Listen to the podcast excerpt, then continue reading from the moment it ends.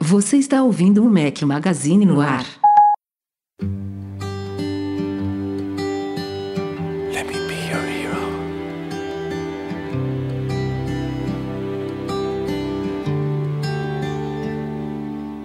You dance if I asked you to dance? Fala galera do Mac Magazine, bem-vindos ao nosso podcast 507, o penúltimo de 2022, já em clima de Natal. Bom dia, boa tarde, boa noite, boa madrugada a todos vocês. Estamos ao som de Henrique Iglesias.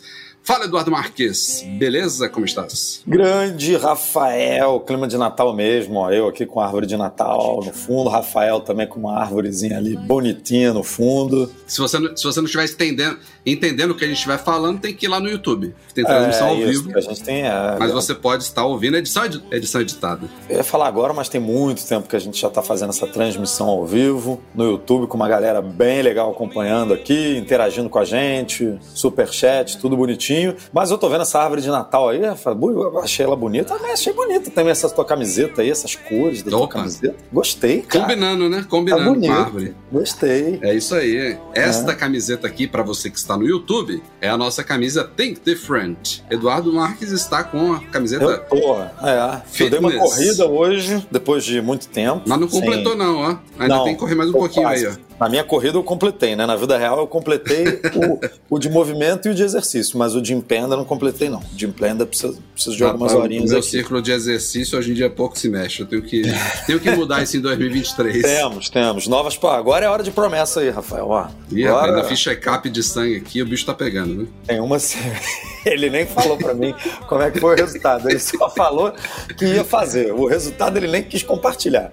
Pra você ver como é que é a situação, né? É. Mas temos Mas aí, ó, uma semana e meia né? pra você fazer suas promessas aí e cumpri-las nos próximos 12 meses. Mas É isso. quem quiser aí, ó, a camiseta do, do Rafa Think Different, versão preta e branca. Essa camiseta aqui do Fitness, também em versão preta e branca. Só passar lá em serafine.com.br barra Mac Magazine. Além de camiseta, tem moletom, tem dois bonés também super legais na nossa coleção exclusiva e limitada. Então, acabou, acabou. É bom. Se você gostou de alguma coisa e está pensando, é bom, é bom fa- logo. E aproveite aí o começo do verão no Brasil, que tem um moletom também. Mas É isso. você pode estar planejando uma viagem para um local no hemisfério norte agora. Leva seu Lá pra- moletãozinho. Pô, o sul do Brasil, você tá brincando, mas lá onde o Pedro mora, lá Canoas e tal, o Pedro da nossa equipe, faz um frio desgramado lá, rapaz. Lá é, É, brabo. não nessa É época do gente- ano, né? Não, nessa época do ano, acho que não faz frio em nenhum lugar do Brasil, né? Daqui a, daqui a dois podcasts eu vou estar de volta em casa. Minha casa até que é aquecidinha, mas vou tentar usar o moletom no podcast. Ver se dá certo isso. Talvez, talvez eu tenha que ligar o ar-condicionado no inverno, talvez. Mas vou tentar.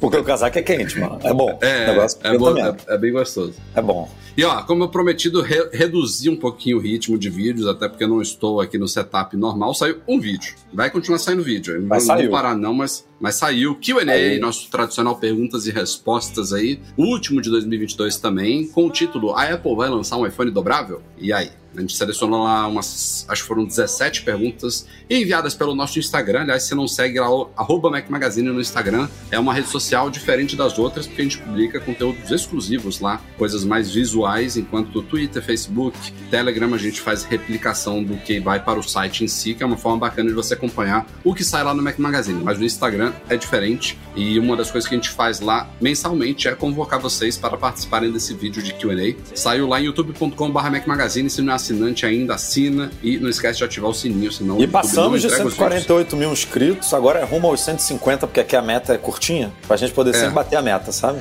Esse negócio de meta Já vai de... ser em janeiro, Ainda viu? falta. Um milhão é é uma meta muito longe, então vamos de pouco em pouco. 150, depois a gente pula pra 200, depois pula Primeiro pra... mês de, de, de 2023 a gente chega nesse número bonito 150.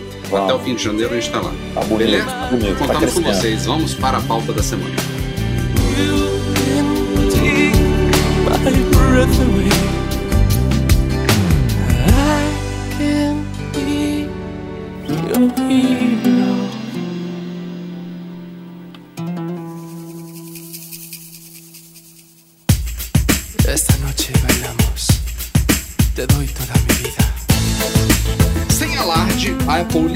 Recentemente aí, a gente foi informado pelo leitor, deixa eu dar crédito aqui a quem é devido. Ah, é, é anônimo. foi uma dica anônima. Eu aqui preocupado em Leitor acreditar. anônimo. Obrigado, Anônimo. Obrigado, Anônimo. Ele pediu para não ser identificado, mas demos aí a notícia nos últimos dias que a Apple liberou o histórico de fibrilação atrial para brasileiros, que é uma novidade que chegou com o WatchOS 9, mas que a Apple pre- é uma coisa específica que precisa de uma reautorização de órgãos eh, médicos como a Anvisa no Brasil. Então isso não estava disponível no Brasil ainda, já tinha chegado a mais de 100 países e regiões desde que o WatchOS 9 foi lançado. Demorou um pouquinho, mas não tanto, já teve coisas que demoraram mais e tá aí agora esse histórico de fibrilação atrial. Você tem que entrar no aplicativo Saúde, a gente ensina lá no post, tem que entrar numa seção lá de explorar coração e tal. Vai ter um resumo do que, que isso significa. É, obviamente é para quem tem histórico de fibrilação atrial, mas ele pode ajudar a você entender com que frequência que o seu coração vem a bater irregularmente, ajudar isso numa investigação médica, você compartilhar esses dados com o seu médico, mas você tem que ativar lá. A gente ou- ouviu feedback de pessoas que ainda dizem que pode dar um erro aí de região e tal, mas em nossos testes, no geral, já está funcionando. Recebemos vários feedbacks de leitores aí de que já a está de testa, fato né? liberado Antes no de fazer uma matéria dessa, a gente obviamente se certifica. Eu não fui até os finalmente lá, fui eu que testei a configuração, porque eu não, graças a Deus, não fui né, diagnosticado com isso, mas a gente tentou até o final e viu que estava rolando e aí fez o post. Né? Tem- que É. Você comentou que algumas pessoas falaram que não conseguiram e tal, mas deve ser coisa de algum ajuste ali mesmo, ou sei lá, tava com VPN ligada, ou, ou a região mudou. Mudou a região do iPhone para poder pegar alguma medalha em outro país, né? Que de vez em quando a galera faz isso também. É. E aí, é, É, não porque rolou. a- mas- até o momento eu acabei de abrir, a Apple ainda não atualizou a página que lista todos os países onde está disponível o serviço. É, porém, a página que explica o serviço, o serviço não, o recurso, não, o histórico de fibrilação atrial, quando a gente fez o post, ela ainda estava em inglês. E agora acabei de abrir aqui, foi atualizada no dia 22 de dezembro, há cinco dias atrás, foi alguns dias depois que a gente fez o post. Não, alguns dias atrás não, é hoje, cara. Hoje, É hoje. hoje, hoje. O post que foi lá no dia 16, então atualizou hoje, eu acabei de abrir aqui, já está em português, o que é uma nova confirmação aí de que já está disponível no Brasil. Cara, como é que a Apple faz esse controle, né? Do que, que, É. que artigo de suporte Na tem verdade, que ser atualizado. Controle, esse, esse controle foi feito pela gente, né? A gente avisou lá no post, ó, não, não tá em português ainda, e mandaram lá a galera traduzir. Mas, Mas, é, é, muito, isso. muito material para eles prestarem atenção nessas coisas. Mais um recurso dos muitos aí de Apple Watch, de saúde da Apple, que pode ajudar a você. Esse daí, nesse caso, eu não sei nem se o histórico em si ajuda a salvar vidas, né? A detecção de fibrilação atrial, isso sim é importantíssimo, mas isso pode ajudar na investigação de casos mais complicados aí de fibrilação atrial. Então, confiram lá e ativem nos seus aplicativos saúde e Apple Watches. Com o iOS 16.2, junto com o software do HomePod 16.2, macOS Ventura 13.1 e, e assim por diante, a Apple trouxe uma novidade importante para o aplicativo Casa, para o seu HomeKit, que foi uma nova arquitetura para o app HomeKit. Então, quem atualizou aí para esses sistemas recentemente, pode ser que quando abriu casa, quem tem dispositivos de automação residencial no casa, pode ser que tenha aparecido um pop-up para você fazer uma atualização da arquitetura, né, do seu, da forma como os dispositivos interagem com o app casa. É, muita gente fez isso e não teve problema nenhum, mas muita gente fez essa atualização e teve problemas de dispositivos que não eram mais encontrados, dispositivos que precisavam ser reemparelhados do zero, resetados, outros que pararam de funcionar como deveriam, não foi legal. E olha que isso estava em beta já há bastante tempo. A gente cobriu esse problema no site há algumas semanas atrás e bem hoje, notícia de hoje, de 22 de dezembro, a Apple suspendeu essa atualização over the air. Então, quem não fez a atualização ainda, como eu, que estou viajando, então não tive essa oportunidade, o update saiu, já estava aqui no Brasil, é, não vai ser, não, não vai mais aparecer esse pop-up de atualização da arquitetura, provavelmente é, deve voltar, sei lá, no iOS 16.3 aí, quando eles identificarem o que estava causando esses problemas com algumas pessoas, mas é uma coisa... Mas você pode fazer aí, por- né? Mesmo- Quer dizer, você podia. né? Agora que eles tiraram do ar, você não pode. Mas você não precisava estar em casa, abri, não, né? né, não, eu, eu sei que no app casa aqui ele já disse que tem duas atualizações para os HomePods, mas eu não fiz ainda. Não quero fazer aqui de longe, sabe? Vai que dá um É, eu, eu fiz pelo Mac, inclusive. Eu abri o app casa aqui. Mas esse aviso da coisa. arquitetura não, não apareceu para mim não, daqui.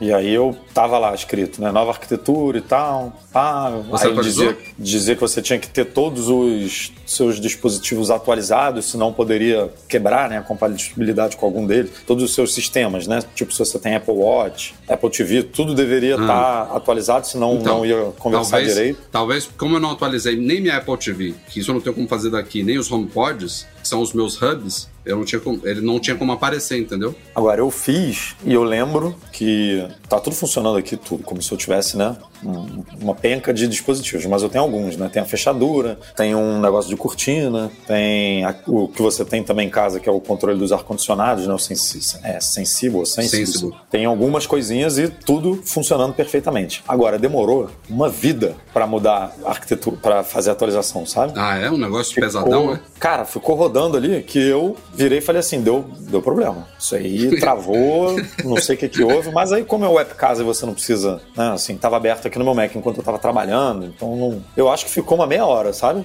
Pra atualizar. E aí eu deixei, aí uma hora eu voltei e tava lá bonitinho, sem a rodinha girando, sem com Ah. tudo funcionando. E aí eu falei, beleza, foi, mas não. Eu fiquei meio apreensivo, assim, de acontecer alguma coisa, porque ficou nesse esquema. E parece realmente que tinha alguma coisa, né? Pra Apple poder fazer isso. Tá, mas ar. você que já atualizou, você notou alguma Nada, diferença em nada. alguma coisa? Não, não- absolutamente nada. Isso é meio bizarro, né? Porque é uma As coisa notificações que... chegam instantaneamente que nem chegavam antes, assim, não, não vi um... É, eu não, sei, eu, não, eu, não, eu não tinha problema com isso também. Eu, eu tô dizendo isso porque é uma coisa que aparece, né, visualmente, ó, atualize aqui, vai ser melhor. E o seu feedback bate com o que eu já ouvi de outras pessoas, que não mudou peanuts, né? Na É verdade, claramente teve- alguma coisa por problema. baixo do capô ali, né? Assim, tipo... É, mas então, se é por debaixo do, do capô, ou- o update tinha que ser por debaixo do capô também. Porque quando aparece uma coisa assim pra pessoa fazer, você fica na expectativa, pô, quero algo melhor aqui, né? O que, que vai mudar? Eu acho que eles só fizeram dessa forma, assim, perguntando e precisando do, do opt-in ali, né? Por conta disso que eu falei, de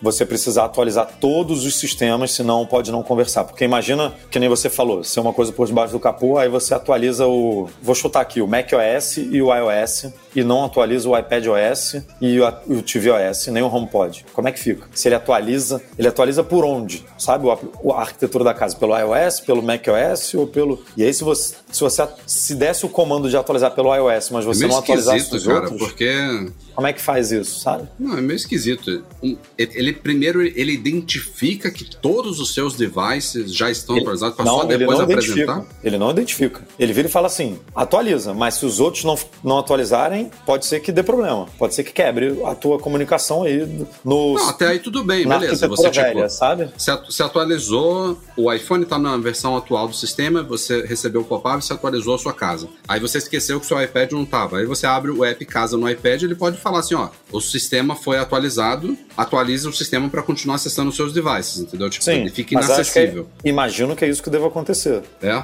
Bom, até aí E também bem. não sei, não sei se tem relação com o iOS 16, que a gente falou aí de iOS 16.2, né? Mas se é uma atualização solta, né? É, standalone ali, não precisa estar atrelado aos sistemas novos, né? Eu imagino. Você poderia É. atualizar a arquitetura do app Casa se você tiver no 16.1, por exemplo. Já que a Ah, atualização é feita pelo aplicativo Casa, sabe? Não é pelo sistema. Sim, Sei mas o, a- o- o aplicativo Casa ele vem pré-instalado, né? Ele é embutido no sistema, ele não é atualizado à parte. Então a arquitetura ela veio com esse update. Para você aplicar, ela tá no pacote do update. Você não tem como Mas aí aplicar não, isso. aí não precisaria apertar um botão, né? Que nem você falou. E já estaria É, no por- 16.2. É por isso que eu tô questionando por que, que aí, eles fizeram assim. E aí, se você não.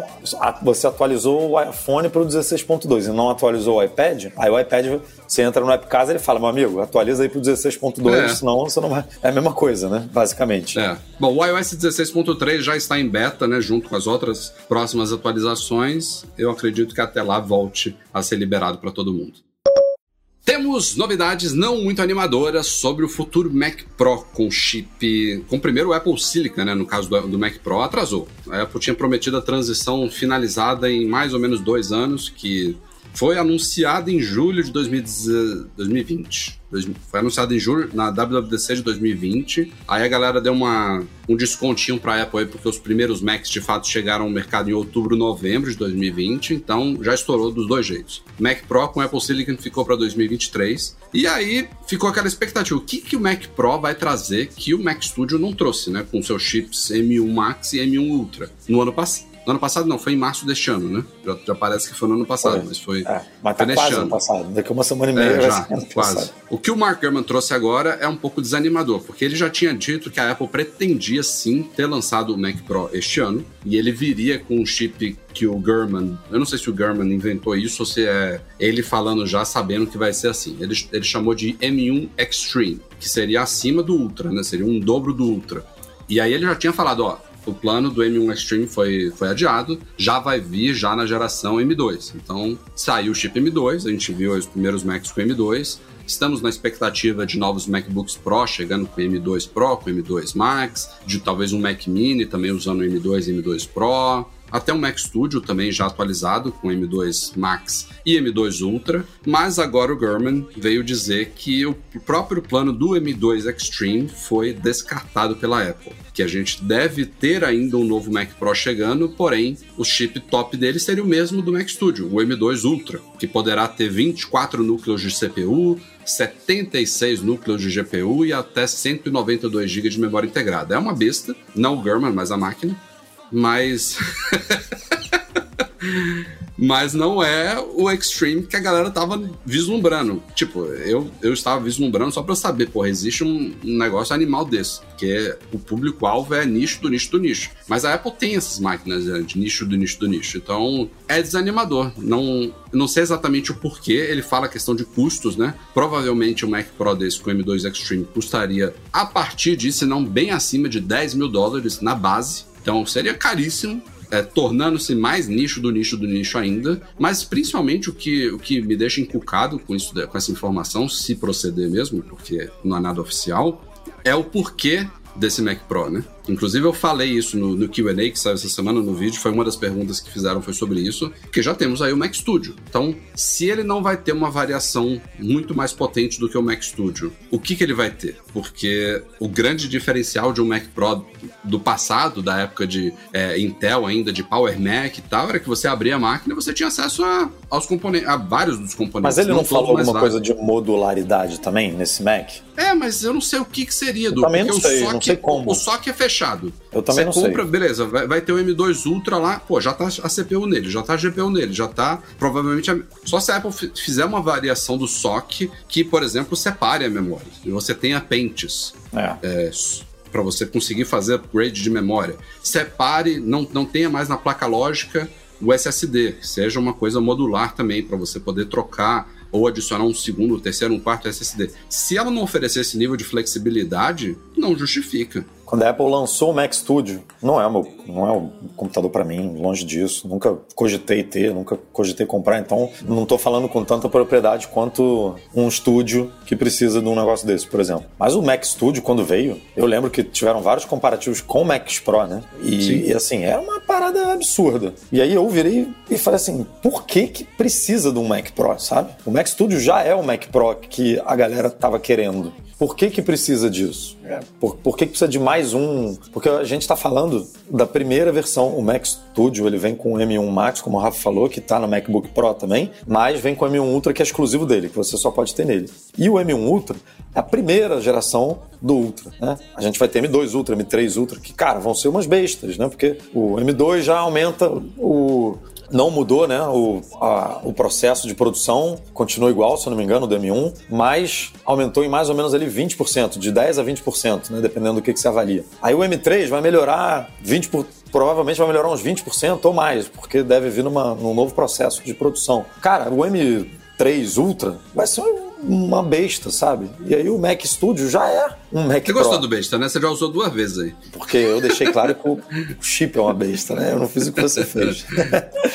Então, assim, eu não sei por que, que a Apple ainda quer lançar. E aí, se ela não tivesse falado aquilo que ela falou, né? Que você comentou algumas vezes de ah, esse aqui é o Mac Studio. A gente ainda vai falar do Mac Pro, mas não, É, né, numa outra falaram isso, oportunidade. né? Se eles não tivessem falado nisso, o mercado está super abastecido aí com o Mac Studio. Ninguém estava preocupado, esperando, né, ansioso. Sei lá se tem alguém ansioso esperando o Mac Pro. Deve ter né, uma galera aí sei, que faz eu não sei o que, que faz, sei lá, cálculo de lançamento de Mas foguete, é não isso. sei. O que, o que eu falei no QA foi um, um, um Mac Studio que fosse atualizável ou upgradability, sabe? Você pudesse mexer nos componentes, trocar. Pô, tem gente que só compra computadores que permitem isso, sabe? De não ficar engessado, de ter mais longevidade, de o um cara é, poder até Apple... diluir o investimento dele. Ele fala assim, ó, eu vou comprar agora essa máquina aqui com 64 GB de RAM, mas eu sei que eu posso, daqui a um ano, quando eu já tiver recuperado parte desse investimento, colocar mais 64 nela, entendeu?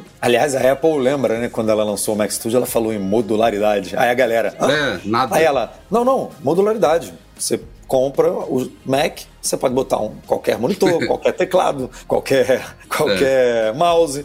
Não é qualquer, porque o Rafael Rafael mostrou no vídeo que se você não tiver, né, o, yeah. um, teclado da Apple, é, pelo menos com, é, sem fio, né? Com fio pode ser que você consiga fazer, mas quem é que tem teclado e mouse hoje com fio? Não sei. É, então, é Só esquisito game. ali o negócio. Enfim, eu não sei realmente o que, que é. Se não for para vir com o M1 ou M2 ou M3 Extreme, né? Eu não sei por que, que a Apple precisa lançar um computador desse, levando em consideração que gente, o que você falou, que o chip é completamente único, né? Um socket, tudo é. soldado ali, como é que você vai dividir esse negócio? E, e se dividir, vai ter gente reclamando porque não tem a mesma performance do soldado, da placa, porque você quando solda a memória, né? O, a memória, o, tudo ali na placa, só se fosse as duas coisas. Né? Ele, ele, viesse com esse soque, mas também tivesse, né?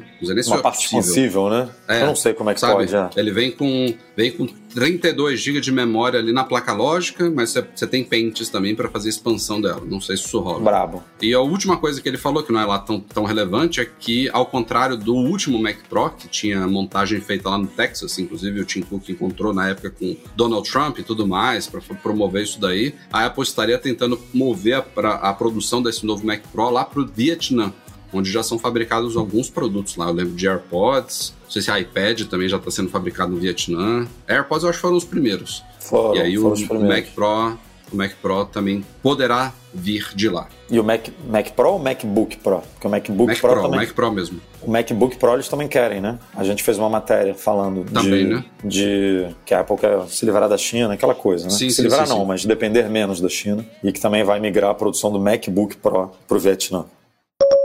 Outra coisa que o Mark Gurman falou recentemente aí numa das newsletters dele é que a Apple estaria trabalhando em vários novos monitores externos. Olha só, se isso proceder, realmente a Apple voltou com tudo, porque quem não lembra, a Apple em 2000 bolinha, não me lembro agora quando, ela anunciou que estaria saindo desse mercado e de fato saiu por alguns anos. Por muito tempo a galera ficou usando aqueles antigos Thunderbolt displays que nem retina eram. A gente ainda via isso indo lá para vários Silício em várias empresas, vários Thunderbolt displays ainda sendo usados de tão bons que eram. Já estavam super ultrapassados. E aí, no ano de 2019, ela trouxe o Pro Display XDR, que foi um retorno aos monitores, mas um retorno ocupando um espaço que ela nunca havia ocupado antes, com um monitor de 5 mil dólares, que tinha outro propósito, não custava os mesmos 800, 1.000, 1.200 dólares dos Cinema e Thunderbolt displays da época. 5 mil sem o, sem o stand, né? Sem, Seis sem, mil. sem stand.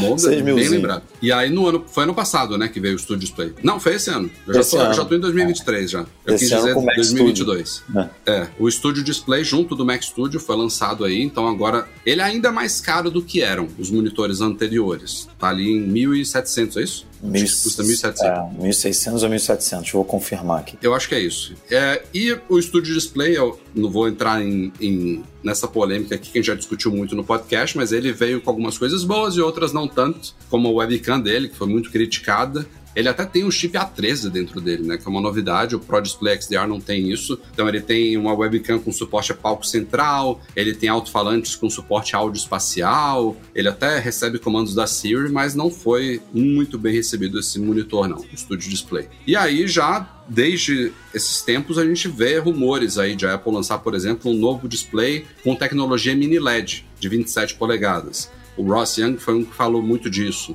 E isso talvez aconteça já no primeiro trimestre de 2023. É, ele fala de mini LED e ProMotion, ou seja, a taxa de atualização de até 120 Hz. E aí, o Gurman, ele citou que a Apple estaria preparando uma linha de futuros displays incluindo uma versão atualizada do Pro Display XDR, que eu nem sei o que, que vai trazer, né? Não sei nem o que, que ela pode incorporar ali. É, de. Ele nem tem uma webcam, uma das coisas que eles podem incorporar, né? Mas. Tô curioso para ver isso daí. Eu gostaria muito que o que a gente falou na época do lançamento do Studio Display. Eu- Meu sonho é que a Apple pegasse o iMac, tirasse o Mac e vendesse aquela tela, sabe? 5K, simples, sem queixo, sem nada. Eu queria uma linha que nem ela tem de Mac, sabe? Ela pode ter dois modelos, como ela tem hoje, né? O Studio Display e o, o Pro Display XDR, mas com tamanhos variados, sabe? Eu queria um Studio Display de, de, de 24, 27 e 31, quem sabe?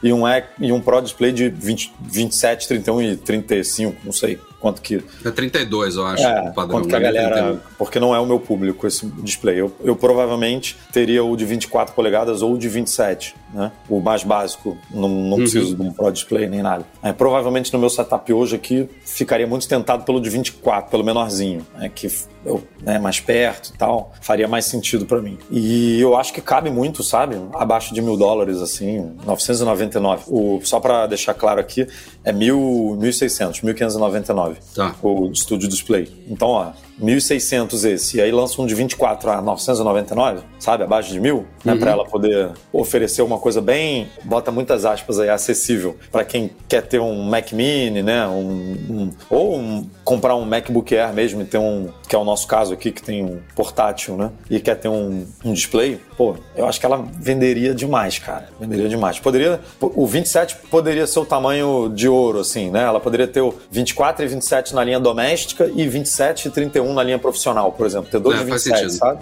Uhum. E, dá, e dá a opção, assim, opções bem claras, bem distintas, super fáceis de explicar. Não é a bagunça que a gente tem hoje na linha iPad, por exemplo. É uma coisa bem, pô, ó, você é pra sua casa aqui, pra você que faz isso, isso, isso, você vai nessa linha aqui. Pô, você precisa de calibração, de não sei o que, de não sei o que lá, de, de áudio espacial, de, de alto-falante de estúdio, vai por esse aqui, tipo. Sim. E aí é isso teriam bons produtos com preços, né, de começando em mil e terminando em 6 mil, 7 mil, que nem tá hoje aí, e agradando a pô, várias, várias pessoas, vários públicos. Poderia é, ser. A única coisa de nova que não é nova que o German falou é que esses monitores todos seguiriam o que o Studio Display trouxe, que é incorporarem chips, né, da série A da Apple. E esses chips eles têm uma GPU dentro deles, né? Além de habilitar esses recursos que eu falei aqui, a ideia é que o próprio monitor ele faça boa parte do trabalho que seria processado pelo computador ao qual ele está conectado, sabe? Isso é uma coisa muito legal muito, e é um diferencial conectar... que eu desconheço no mercado, né?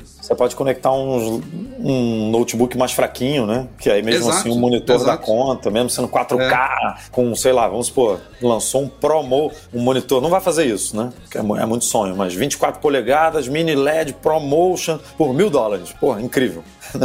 E aí, ah, não, não é compatível, não seria compatível com o MacBook Air de 2015, porque uhum. é, é muito monitor, uma... mas como ele tem o A13, o A14, que faz lá uma, uma, um borogodó lá dentro, ele consegue usar com Macs mais antigos por conta disso. Então, então Sim. seria bem legal mesmo. Veremos então, acho que 2023 promete nesse sentido. Se tiver tudo certo, acho que uns dois dois monitores novos, a gente deve ver uma atualização do, do atual e quem sabe um novo chegando aí. E para fechar essa bateria de rumores aqui sobre Macs e periféricos, iMac. De novo, o German fala de um iMac já pulando para o chip M3 e ele fala que isso deve chegar até o fim de 2023. Eu não entendo esse cronograma, sinceramente. A gente não tem um grande histórico de Apple Silicon para Macs.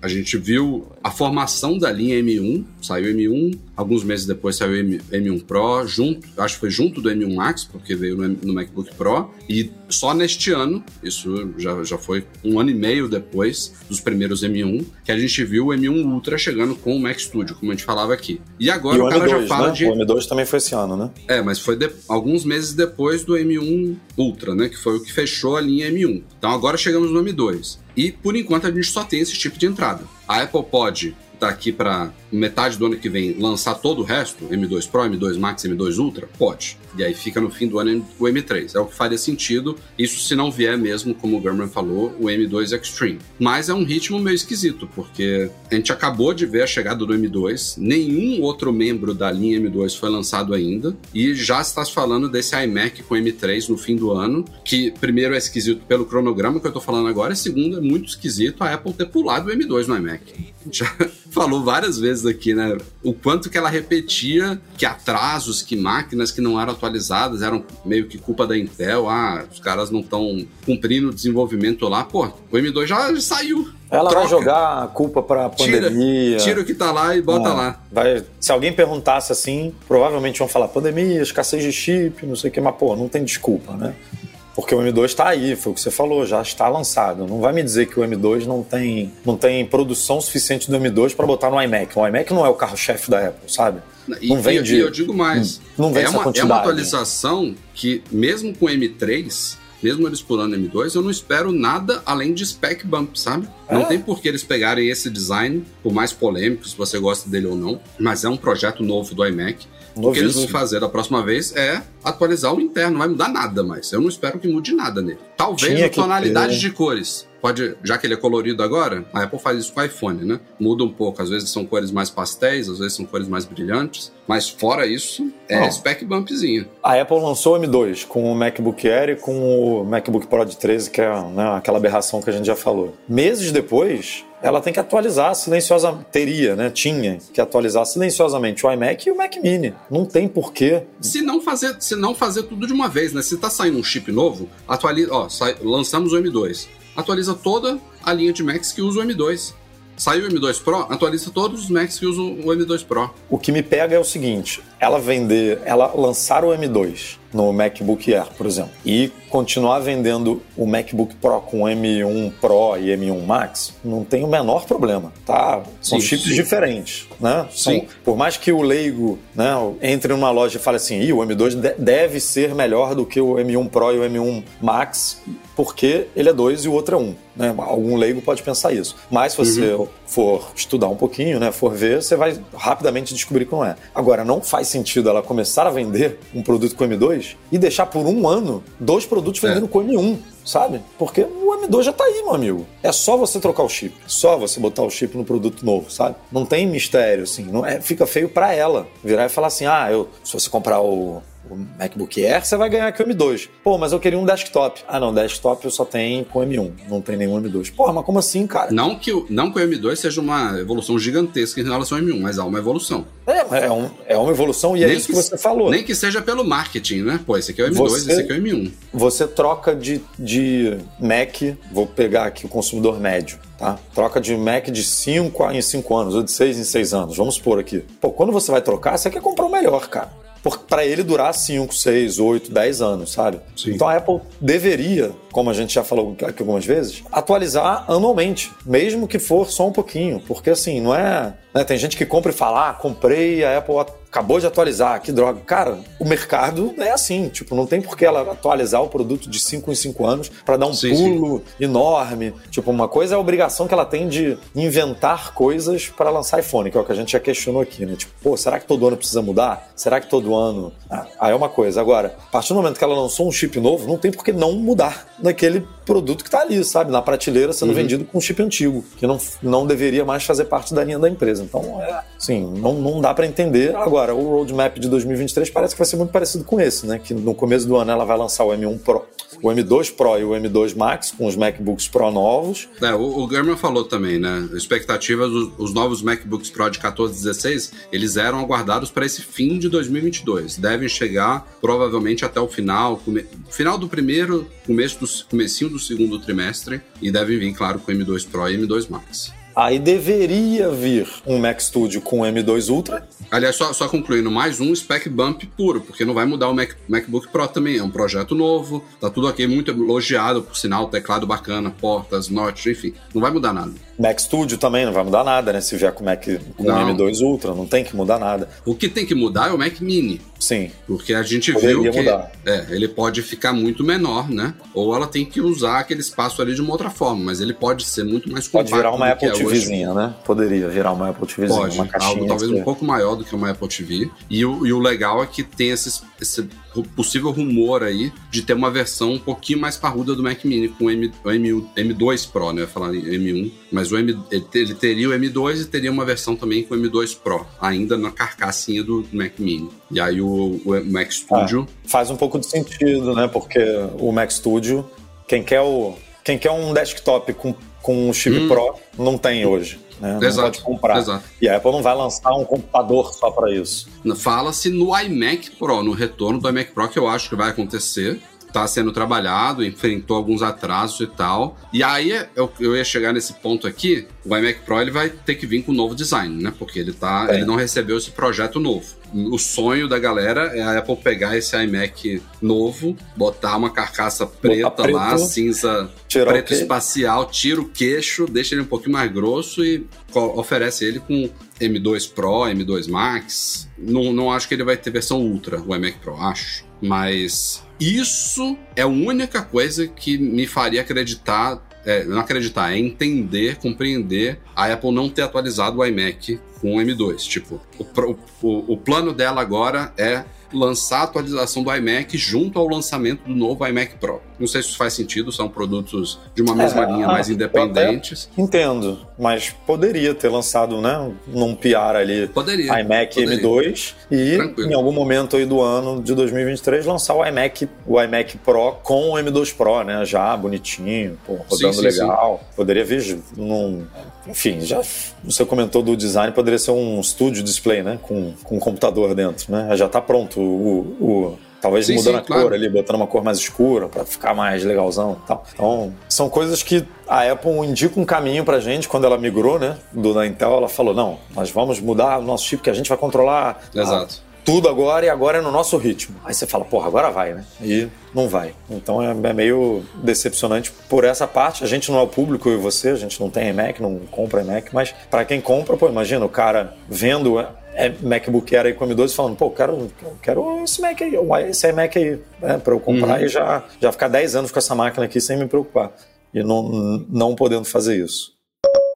E agora, falando ainda de rumores, mas passando de Mark Gurman para Mintico, momento Mintico aqui no nosso podcast iPhone SE. Como vocês sabem, a Apple lançou este ano a terceira geração do iPhone SE, que repetiu o design da segunda geração do iPhone SE. Então, pela enésima vez, a gente tem um iPhone com o visual ali do iPhone 8, que é muito parecido com o 7, que, enfim, muito reutilizado isso daí. E o iPhone SE veio com esse visual antigo, mas com o chip A15 ok? Ele. E assim, ainda tem as polêmicas, né? Dele não ter o modo noite, por exemplo. Ele tem o chip A15, mas a câmera é ainda antiga, então ele não tem todos os recursos que o chip A15 pode oferecer, enfim. A grande crítica é que o iPhone SE tem ainda um visual antigo, né? Ele tem botão home na frente, não tem Face ID. E aí, a expectativa era que esse iPhone SE já viria, quem sabe, com o visual do iPhone 10R.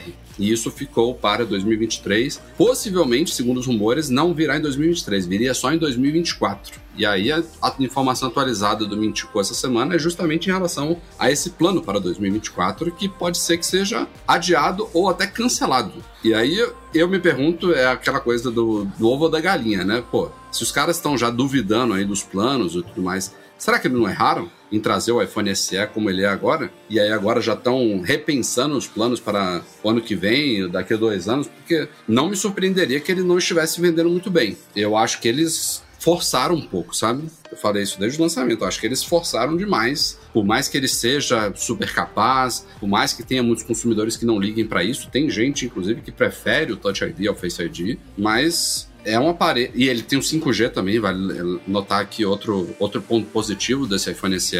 Mas é um aparelho que não é dos mais baratinhos. Na linha iPhone é o, mais em conta, mas tem aparelhos no mercado concorrentes e do, de mesmo preço ou mais baratos que tem um conjunto muito mais moderno do que o iPhone SE oferece. A bateria dele não é legal.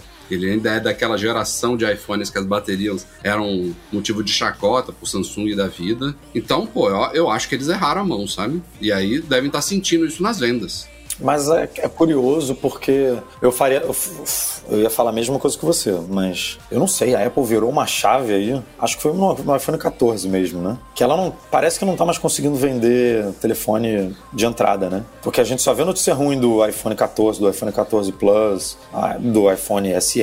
A gente só vê a galera falando bem, galera que eu digo é analista, né? De números de venda e tudo. Do 14 Pro e do 14 Pro Max. Então parece que a Apple nem, realmente... Nem o 14 Plus, né? O Plus é, também o não tá Plus, tá que todo mundo, a gente apostou aqui, eu e você, cara, vai vender demais, vai ser o campeão de venda, porque é o telefone grandão acessível, acessível, né? Acessível dentro, dentro da linha Apple, né? Sim, sim. Que vai fazer muito sucesso então, e não faz, cara. O que faz é Pro e Pro Max. Então, assim, eu acho que de alguma forma, ou a Apple virou essa chave, ou o público virou a chave e está fazendo a Apple virar a chave, ou a Apple direcionou, né, de alguma forma o público para os modelos premium, dando mais destaque a eles, como a gente está né, tá falando que inclusive no ano que vem pode, ela pode apertar mais isso, né, dando mais destaque ainda para o Pro Max, que pode virar Ultra e tudo, e ter diferenciais que nem no Pro vai ter. Então, parece que ela está meio que abandonando, sabe? O, o, os aparelhos de entrada e o, os medianos ali. Agora vai é, topo de linha na cabeça, sabe?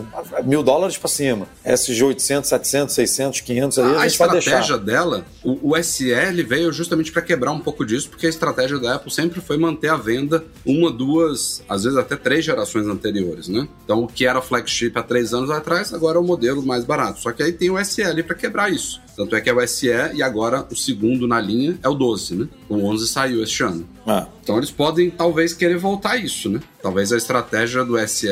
Eu, eu assim, a gente falou quando o SE foi lançado, né, de terceira geração, porque ela aumentou 30 dólares, se eu não me engano, era 400. Aí por causa do 5G passou para 430 dólares nos Estados Unidos. Sim. Acho que foi 30, né? Não foi 50, não, acho que foi 30. E, e a sim. gente antes tava, tinha rumor falando em 300 dólares. Eu lembro disso falando, a Apple vai, vai chegar arregaçando 300 dólares e tal. Então depende muito do que a Apple quer também, porque eu, de novo, uma aposta que pode se mostrar errada, mas eu apostaria fácil que se ela trouxesse um iPhone SE de quarta geração, com visual mais moderno, ali com Note, com Face ID, tal, na casa de 350 ali e tal, porra, ia vender, cara. Pô, o iPhone hoje, topo de linha, começa em mil dólares, cara. Você tem um iPhone bom, com chip bom, que o SE tem chip bom, tem um chip, porra, tem, tem um chip que vai, que vai durar anos, sabe? Mas com um visual mais moderno, com uma câmera pô, boa, que as câmeras do iPhone são ótimas, sabe? Sim, você não precisa ter tudo do bom, do, do, do mais novo e do melhor, mas um, um, pacote legal ali, por 350, sabe? Vende, cara. A, a, gente, a, gente, a gente tem muito essa sensação, às vezes, com a Apple, né? Que, tipo, a gente tem a receita do bolo na mão para os caras venderem a rodo, mas é, a gente no tá falando aqui do monitor eles... agora, né? Porra, bota um monitor é. de mil dólares que vai vender tal. Mas, pô, quem, quem tá faturando bilhões e bilhões todo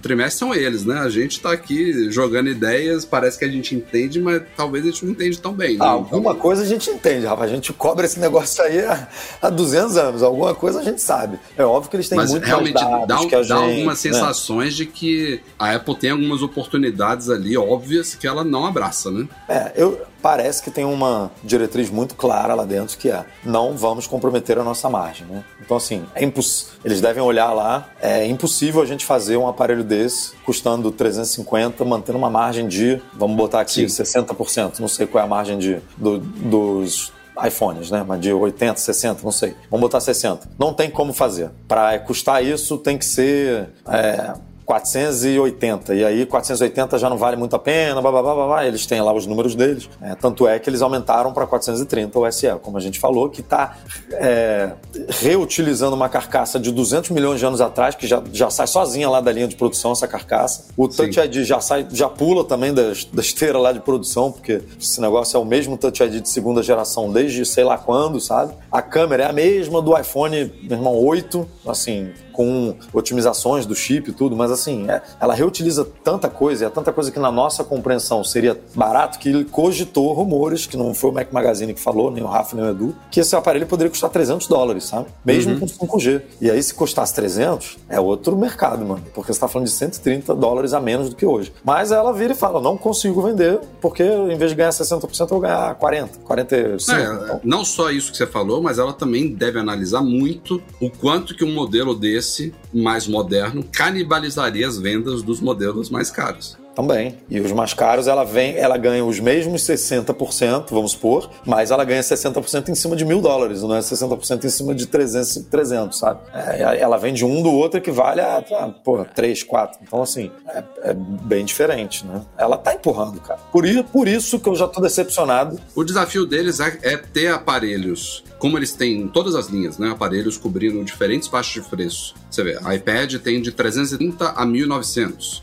dólares iPhone tem de 430 a 1300. A Mac é a mesma coisa. Tem, o, o, objetivo deles é cobrir essas faixas de preço, mantendo uma margem de lucro boa, mas ao mesmo tempo fazendo uma espécie de incentivo para o consumidor se ver instigado a gastar mais. Então, tipo, ah, se o cara quer gastar no iPhone de entrada aqui, eu tô bem. Já vendi pro cara, lucrei bastante proporcionalmente ali, a margem tá bacana, mas se eu conseguir criar um conjunto ali para fazer ele gastar mais 100, mais 150, mais 200 dólares, tá melhor ainda, sabe? Então eles têm que estar tá bem em todos os planos. Eles não podem ter um modelo que, como eu falei, canibalize, sabe? Que seja tão bom que tire as vendas de um modelo que seria melhor ainda para eles, sabe? Isso é um desafio que não deve é, ser fácil. Muito difícil. Pra, muito difícil. Não só para Apple, para todas as empresas, né? É, você tem que oferecer valor para o consumidor de uma forma que não prejudique a sua gama toda de produtos. Então esse equilíbrio certamente é difícil de chegar, mas é, é, é, o, que a gente fala. Não, não é um problema ela fazer isso e ter produtos que são mais básicos, são mais capados. Mas às vezes, não é sempre, às vezes eles erram a mão. Eu acho que o iPhone SE,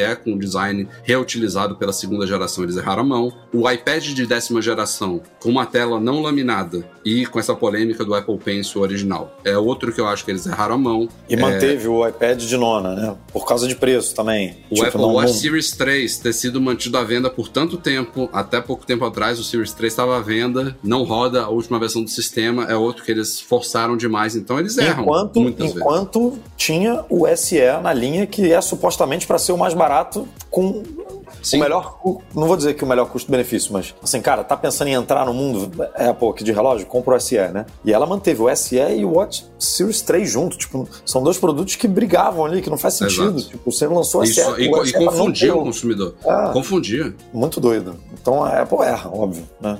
Mas vamos ver, porque o SE para mim tinha virado uma uma linha, né? Assim, tem no Apple Watch, tem no iPhone, poderia ter no iPad, no iPad SE, né? Esse iPad de, de décima geração poderia ser um iPad SE, né? que a Apple consegue explicar o conceito do SE em todas as linhas. Lançando produtos SE, ela consegue passar a mensagem para o consumidor sem precisar explicar, porque todo mundo Sim. vai entender o que, que é. Então, uhum. ela poderia explorar isso de uma forma legal assim na, na linha. E vamos falar, acho que virou semanalmente, tem um, um pontinho de Twitter aqui, né, no nosso podcast agora. O Elon Musk adorou a, a, repercussão aí. Nos últimos dias, aliás, no último fim de semana, teve gente fazendo isso, plantão só um parênteses aqui, isso ele faz muito bem, né? O cara tá Monte, detonando né? lá. Tá detonando a rede, mas ela não sai da pauta de ninguém, né? Ele consegue não, não. manter o negócio sendo falado não, o tempo todo. Mas, mas quando o cara bane jornalistas, suspende conta de redes sociais, não sei o quê, vai todo mundo falar, né? Isso foi durante a final da Copa do Mundo, diga-se de passagem, pleno domingo. E ele estava domingo, lá, inclusive, né? Um pezinho tava, lá no tava estádio. no estádio, é. né? Tava. É. Deu o comando, ó, joga a Pode bomba bloquear. aí, ative o, o, o plano maquiavélico 3.0 quando, Pode bloquear quando saiu o primeiro aí. gol aqui da Argentina. Mas enfim, a polêmica foi essa. É, tiveram alguns jornalistas banidos do Twitter porque haviam feito uma cobertura mais incisiva, digamos assim, sobre uma, uma conta que foi suspensa do Elon Jet, que era uma conta, um perfil desses de bot que ficava atualizando a posição do jato particular do Elon Musk. E aí ele baniu primeiro essa conta, é, que foi já um uma certa coisa contraditória, porque ele com mesmo havia dito meses com atrás. argumento dos termos, e dos termos lá, né? Sim, que ele pode mudar a qualquer momento, né? Mas é curioso porque ele, há poucos meses atrás, quando ainda estava no processo de aquisição, ele clamando muito por liberdade de expressão e tudo mais, ele havia falado exatamente isso. Inclusive contas que compartilham informações de. É, não sei se ele usou jato privado, mas era exatamente a mesma coisa, sabe? Ele usou esse, esse mesmo exemplo para dizer que isso não teria problema e agora virou problema. Diga-se de passagem, é um dado que existem sites que acompanham isso, você pode entrar. Era só uma replicação é, de uma informação que é, de certa forma, pública, né? Mas aí, o pior, eu acho que assim, é, é até compreensível, né? O cara ficar meio puto com uma conta que fica acompanhando o jato particular dele. Mas banir os jornalistas eu já, já achei que já estourou bastante ali o limite. Os caras estavam simplesmente cobrindo o que aconteceu, pô. né? Estão trabalhando. É, parece que ele ficou puto, por exemplo, que teve um que linkou para a, o perfil do Elon Jet no Mastodon. É isso. Ele, ele, usou o argumento de que essas contas, esses jornalistas, por fazerem a cobertura do, do perfil, também estavam compartilhando a localização do avião dele. E compartilhar a localização põe em risco a segurança da pessoa, né? Sim. Com atentados e tudo, e que Exato. isso é proibido pelos termos do Twitter. E aí, você, mesmo fazendo a cobertura daquele negócio, como compartilhou, você roda também. Basicamente isso.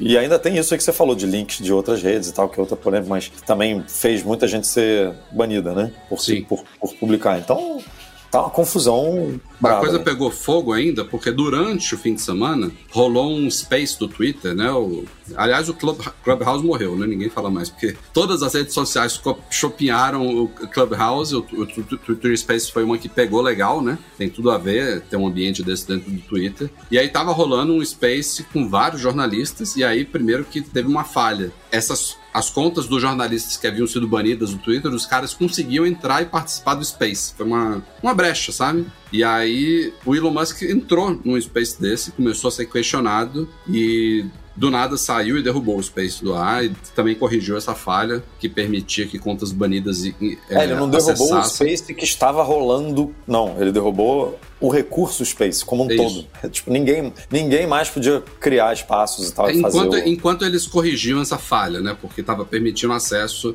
de pessoas que eram bloqueadas. Mas a maior polêmica de todas não foi essas duas. É, durante o fim de semana, eles anunciaram uma nova política que, não sei se foi poucas horas ou logo no dia seguinte pela manhã, foi suspensa. Durou? Não, foi no mesmo domingo, eu acho que subiu. Foi no mesmo dia, né? No é, telhado foi, no mesmo dia. Foi muito é. mal recebida. Basicamente, o Twitter estava impedindo links para qualquer rede social concorrente. E não era tipo só para Cu, Mastodon, tem outro que é chamado Nostra, se eu não me engano. Se é assim que fala. Não, os caras incluíam inclusive Instagram, por exemplo. Incluía Linktree. Então, eles criaram uma política dizendo, ó, você não pode ficar linkando, mandando usuários para fora do Twitter, sabe? O Mastodon foi uma das primeiras que entrou nisso, porque é uma das redes com, diretamente concorrentes ao Twitter é, mais populares, embora nem se compare com o que o Twitter é. é. O perfil do Mastodon foi bloqueado e links para alguns dos servidores do Mastodon, como o mastodon.social e mstdn.social, que é outro secundário mais abreviado ali, eles já estavam sendo banidos, mas veio essa política e aí os caras queriam cobrir tudo mesmo, sabe? É, e isso foi super mal recebido mesmo, porque assim, eu até compreendo eles não, não permitirem que uma conta seja criada só para direcionar usuários para fora, sabe? Ó, eu, eu criei aqui um perfil só para ficar divulgando a, o meu perfil no Mastodon. Pô, vai ter mais o que fazer, sabe? Não, não é para isso que serve o Twitter.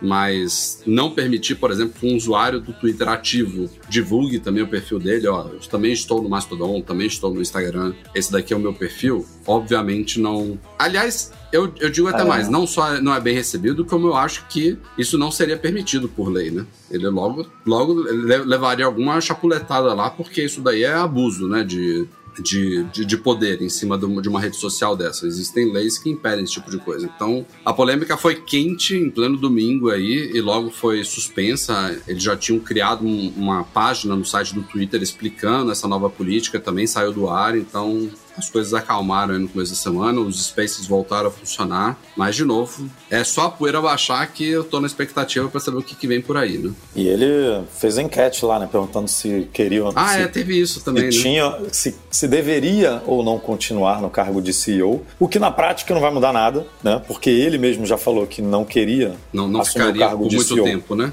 Porque é. ele queria, o que ele queria era ficar à frente do desenvolvimento ali, né, do, do time de engenharia, né, do time de software é. e tal. Ele não, quer ser, não queria ser o CEO, que o CEO tem, como a gente já falou aqui, algumas tarefas e responsabilidades que é não, e ele, super ele, ele tem outras negócio, empresas né? muito importantes para é. cuidar, né? O CEO do Twitter precisa tornar o negócio rentável, basicamente. E ele não, quando ele, né, falou que queria adquirir o Twitter e tal, ele não, não, não, o foco não era isso. O foco era, né, o que o, os argumentos dele eram liberdade de expressão, era tornar, tornar a plata, não deixar a plataforma morrer e tal, né, e tal. Mas ele saindo do cargo de CEO, ele vai, é comparativamente falando, era a mesma coisa da gente virar e falar, ah, o Jobs não vai ser mais o CEO da Apple, mas ele agora vai ser o chefe de produto. Então, assim, é, não, não ia mudar o direcionamento da, da Apple, sabe? E não vai mudar o direcionamento do Twitter. Ele falou que ele continuaria cuidando de servidores e software, que é basicamente o Twitter inteiro, né? É, que... Ele, ele já falou, eu saio, eu saio de CEO, mas eu continuo cuidando de...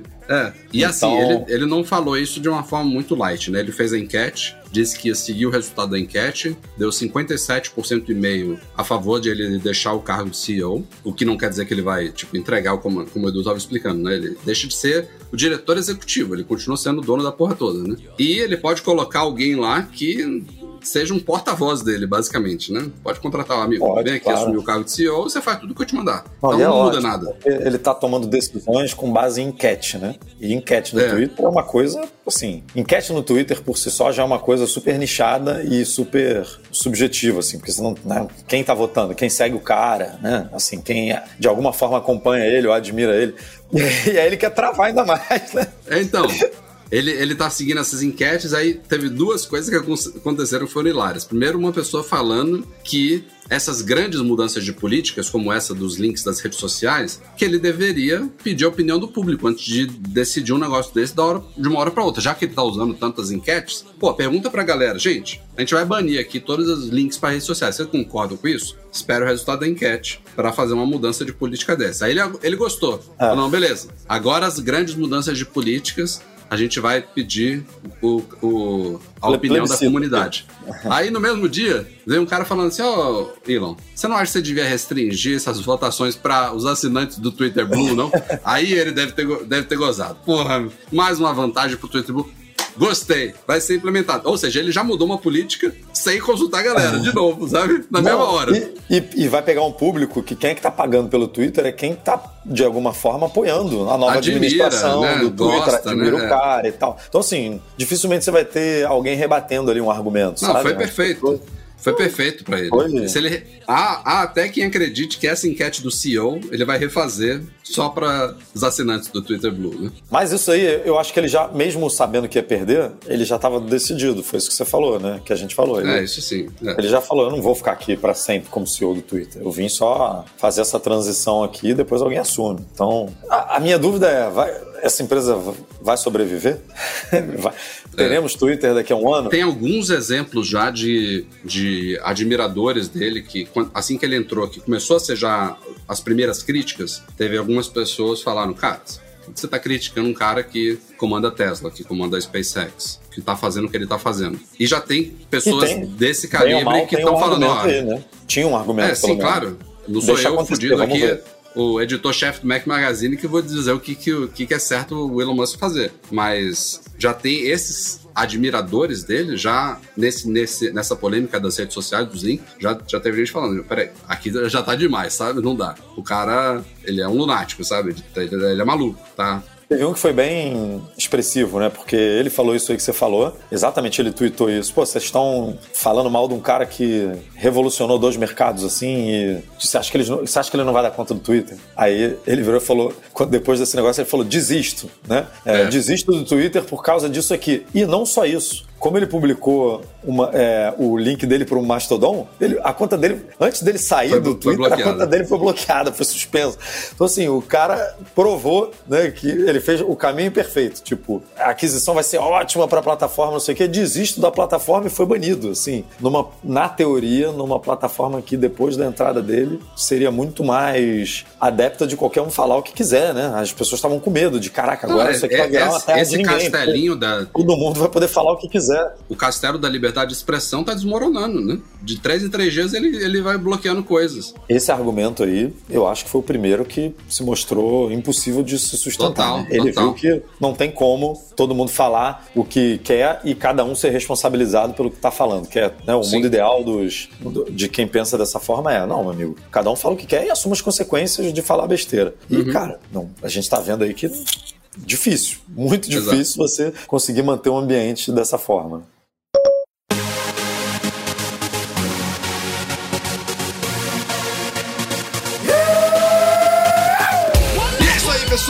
Pessoal! Um felicíssimo Natal para todos vocês. Desejo que aproveitem em, em família, em amigos, com saúde, com bastante comilança, com bastante presentes, com bastante amor e carinho, companheirismo. Estamos aqui semana que vem, se Deus quiser, com o último podcast de 2022. Mais um Feliz Natal para vocês. Valeu, Eduardo Marques. Valeu, Feliz Natal aí com a família, Rafael. Porque no ano passado você passou em casa, né? É. Em Portugal. Primeira vez desde a minha mudança que estou É em loco, passando o Natal Vai por aqui. curtir bastante aí, sem dúvida. Família é sempre muito agradável. Eu passarei com as minhas, porque tem Natal sábado, tem Natal domingo, na- de um lado sábado, sábado, domingo de outro, tem aniversário de esposa, né? tem festa pra caramba aí no final de semana, vamos comemorar, vamos aproveitar e bater ponto na semana que vem, como você falou. Não sabemos ainda exatamente horários, dias e tudo, mas teremos, teremos o último podcast do ano e aproveitem aí vocês também, como o Rafa disse. O nosso podcast é um oferecimento dos patrões Platinum FixTech, a melhor assistência técnica especializada em placa lógica de Macs. E caiu a solução completa para consertar, proteger, comprar ou vender o seu produto Apple. E Reitec Fibra, internet de qualidade. Muito obrigado, especialmente a todos que nos apoiam lá no Patreon e no Catarse. E especialmente agora os patrões ouro, Jabor, Alain Ribeiro Leitão, Alexandre Patrício, Arnaldo Dias, Arthur Duran, Bruno Santoro, Cadu Valcésia, Cristiano Melo Gamba, Daniel de Paula, Derson Lopes, Enio Feitosa, Fábio Gonçalves, Fernando Brum, Fernando Feg, Gustavo Assis Rocha, José Carlos de Jesus, Luciano Flair, Marcos Ferreira, Nelson Barbosa Tavares, Pedro Cobatini, Rafael Dórceles, Rafael Mantovani, Romário Henrique, Sérgio Bergamini, Thiago Deniciano, Ulisses Aguiar Rocha e Wendel Belarmino. Valeu, galera. Um Feliz Natal também para o Eduardo Garcia, que edita o nosso podcast semanalmente para vocês. Valeu, Edu. Feliz Natal a todos mais uma vez. Câmbio desligo. Até semana que vem. Tchau, tchau.